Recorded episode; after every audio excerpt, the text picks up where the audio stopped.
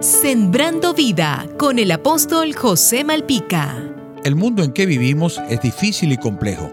Hay tantas necesidades espirituales, físicas y materiales en las personas que nos rodean que muchas veces nos sentimos abrumados por ella. Es tan complejo este mundo que está lleno de contrastes realmente duros y difíciles. Por ejemplo, hay felicidad en una familia porque les ha nacido un bebé y a lo mejor unas casas más allá están llorando la pérdida de un ser querido. En un lugar celebran las bodas de una pareja mientras que en otras las familias sufren la separación de un divorcio.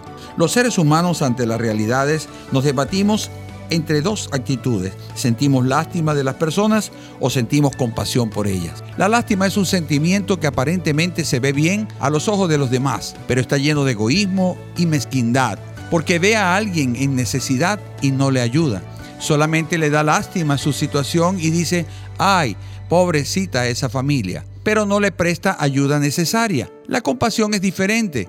Ella siente en carne propia la situación de su prójimo y hace lo que esté a su alcance para mitigar su dolor o necesidad. La Biblia dice que Jesús tuvo compasión por las personas porque las veía como ovejas que no tenían pastor.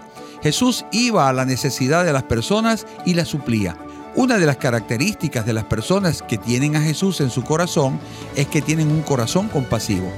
¿Por qué no le recibes como tu Señor y tu Salvador? Jesús te dice, no te dejaré ni te desampararé. Sembrando vida con el apóstol José Malpica.